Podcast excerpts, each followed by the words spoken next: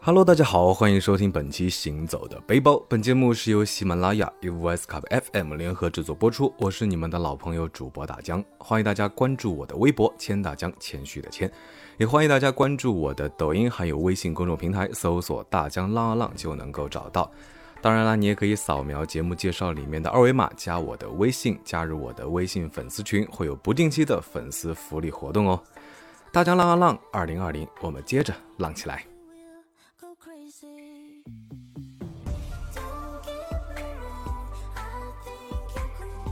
那随着时代经济交通的发展啊，人们对于度假娱乐放松的需求其实也在不断的提高。那现在的度假旅游呢，已经成为一种时尚或者说一种潮流。那度假村呢，也是旅游业发展到一定阶段的必然产物。我们国家度假村虽然起步比较晚，但是发展速度还是惊人的。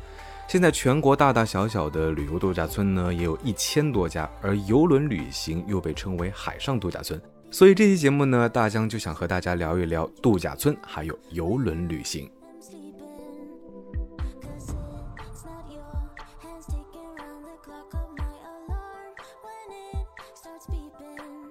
那现在疫情期间，长途旅行要考虑的问题就比之前可能要更多一些，吃饭、住宿、公共交通，还有安全等等。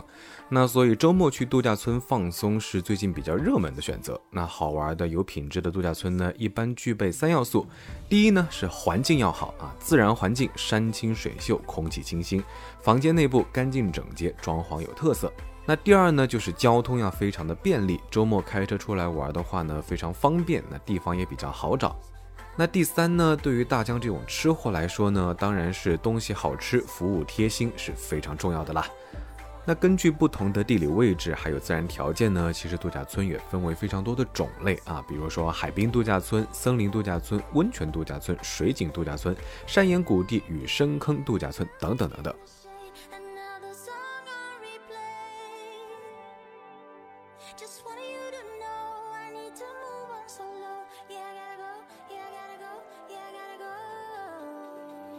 那咱们先来说一说海滨度假村。海滨度假村的休闲娱乐项目呢，当然就是主要以海为主题，比如说海水浴场、游泳池、海上游乐和沙滩运动等等。那国内比较出名的海滨度假村呢，像有青岛的金沙滩度假村。这里呢，地理环境得天独厚啊，位于黄金海岸的金沙滩，还有银沙滩海水浴场附近。金沙滩水清滩平，沙细如粉，色泽如金，海水湛蓝，水天一色，所以称为金沙滩。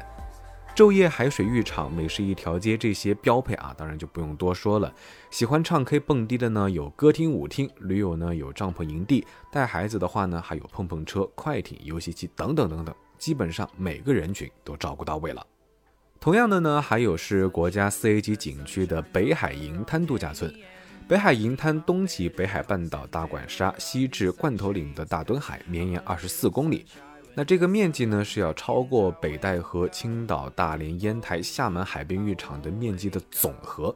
那这里的沙子呢，不含泥，纯净度非常的高，沙子洁白如雪，细腻如纸，松软如棉。阳光下呢，是一望无尽的沙滩，银光闪闪。和蔚蓝的大海交汇在一起，美不胜收。那大疆去玩的时候呢，因为是冬天，所以去的人比较少，开沙滩车呢，在银滩兜风啊，还是比较不错的选择。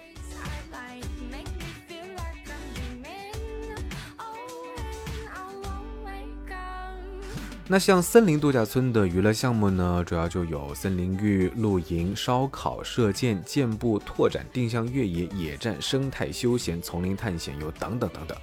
那大江个人其实比较喜欢古色古香的特色森林度假村，绍兴的大禹开元观塘啊，绝对是满足古风控的所有幻想。这里呢是最不像酒店的一家酒店，行走在青石板上，穿梭于弄堂之间，好像仍停留在千年前的古村落里面。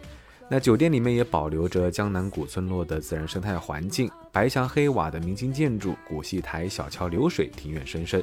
入夜后的静谧呢，看得到每一处都堪称是美景。客房的一窗一景，每打开一扇窗，都是一处江南美景。水墨画般的江南就这样扑面而来，拍照打卡呢是根本停不下来。那除了古色古香的房间，还有风景泳池、健身房、儿童乐园这几个度假村的标配啊，也是非常齐全的。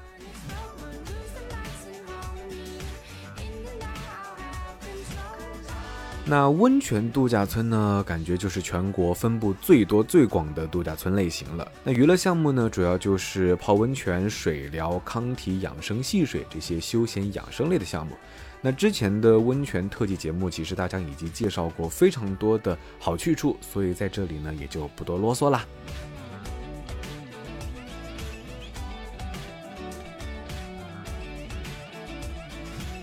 那山岩谷地与深坑度假村这个类型呢，啊，比较的特殊，因为它是因为地形的变化啊，为度假酒店室外娱乐项目就增添了非常多的趣味性。比如说，可以利用谷地或者是深坑周边啊地势陡峭的地段做攀岩项目等等。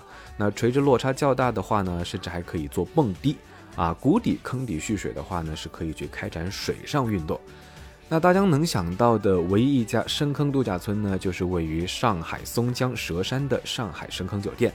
深坑酒店的前身是一座深达八十米的废弃大坑啊，原来是个采石场。那经过几十年的采石，形成了一个周长千米、深达百米的深坑啊。据说建了整整十二年，投资超过了二十亿，在二零一八年呢，是终于正式营业了。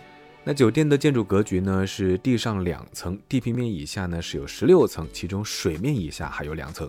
那一共是有三百三十六间客房和套房，所有的客房呢都设有观景露台，面向深坑，可以观赏峭壁瀑布绝景啊。其实，在酒店开业之前呢，就受到了非常多的关注啊。美国国家地理频道《世界伟大工程巡礼》还专门对酒店的建设进行了拍摄。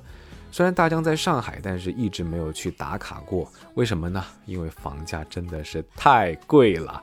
那普通的房间都要三千多啊！这里有着华东地区唯一的水下套房和水下餐厅，在房间里呢就可以看到鱼儿游来游去。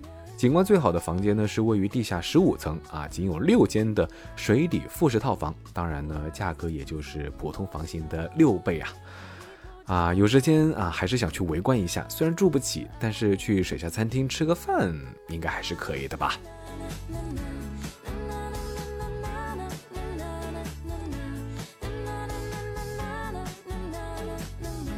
那咱们接下来说一说游轮旅行啊，相信很多人跟大江一样，首先想到的呢就是泰坦尼克号，还有海上钢琴师。游轮的旅行方式其实是始于十八世纪末，兴盛于二十世纪中。啊，游轮度假风潮是由欧洲的贵族开创的。他们的精髓呢，在于一个人或者是全家借浩瀚的海洋去游历、去寻访历史，是一种优雅、闲适、自由的旅行。游轮作为海上漂浮的度假村呢，省去了车马劳顿啊，可以尽情的享受旅游的每一分每一秒。游轮的精彩生活呢，一般都是从晚上开始，和电影中的剧情一样，一般都会有盛大的晚宴，然后各式的餐饮、演出、舞会、剧场等等。因为大家晚上都要玩到很晚嘛，那早上呢，当然就是要睡懒觉，所以呢，中午才是游轮的早晨。那吃完午饭，游轮才会开始慢慢的热闹起来。像游客们会在甲板上享受日光浴、打高尔夫球，在泳池游泳，在健身房做运动，在美容室做 SPA 等等。或者是在酒吧或者是咖啡馆聊天，那唯一美中不足的一点呢，大概就是 WiFi 网速不太好，而且网费贼贵吧。不过话说回来，既然都上了豪华游轮的你，还舍得天天躺在床上玩手机吗？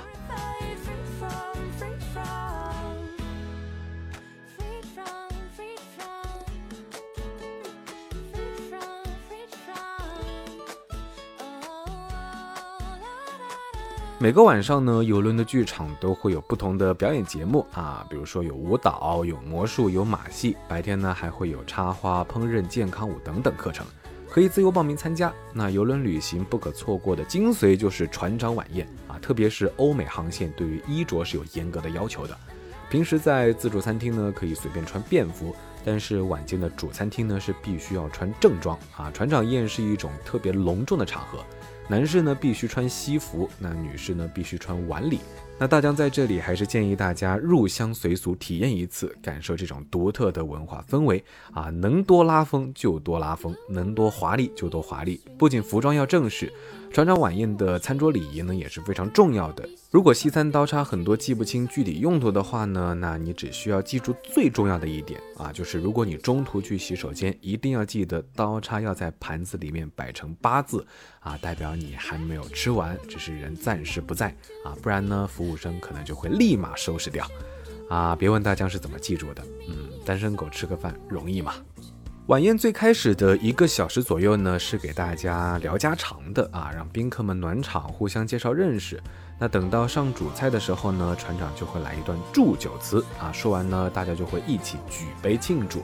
和同桌的老外尬聊呢，说实话还是挺有意思的。不过需要注意的是，西方人不太喜欢聊工作、收入之类的隐私。那如果是几个朋友一起出来玩，坐一桌就可以完全没有这种尴尬。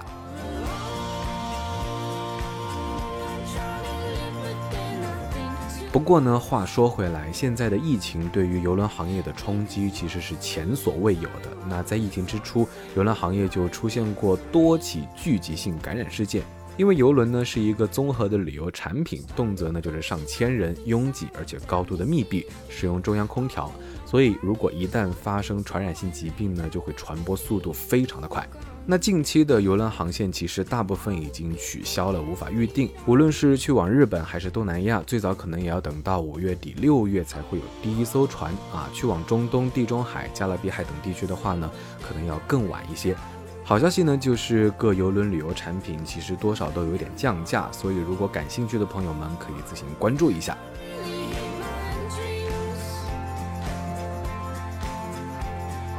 那像我们国家呢，是全球第二大邮轮的客源国。虽然是疫情影响，但是业内呢仍对中长期市场恢复还是比较有信心的。像有关部门呢也已经提出邮轮疫情的防控建议，包括呢像暂停船员调配换班啊，暂停船员家属上船探亲等等。那所有因公上船人员呢，是必须去测体温、戴合格的口罩，然后严格控制他的活动区域，最好设立接待室供其工作。靠泊期间呢，禁止下地。而如果因为工作一定要下地呢，就必须佩戴合格的口罩。回来之后呢，衣服都要消毒。那近期呢，其实还有少数地方陆陆续续有病例报告啊。说实话。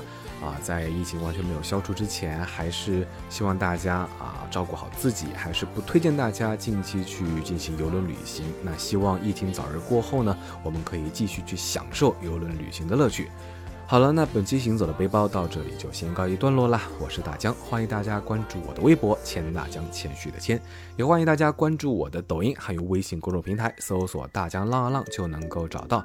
当然，也非常欢迎你扫描节目介绍里面的二维码，加我的微信，加入我的微信粉丝群，会有不定期的粉丝福利活动。大江浪啊浪，二零二零，我们接着浪起来。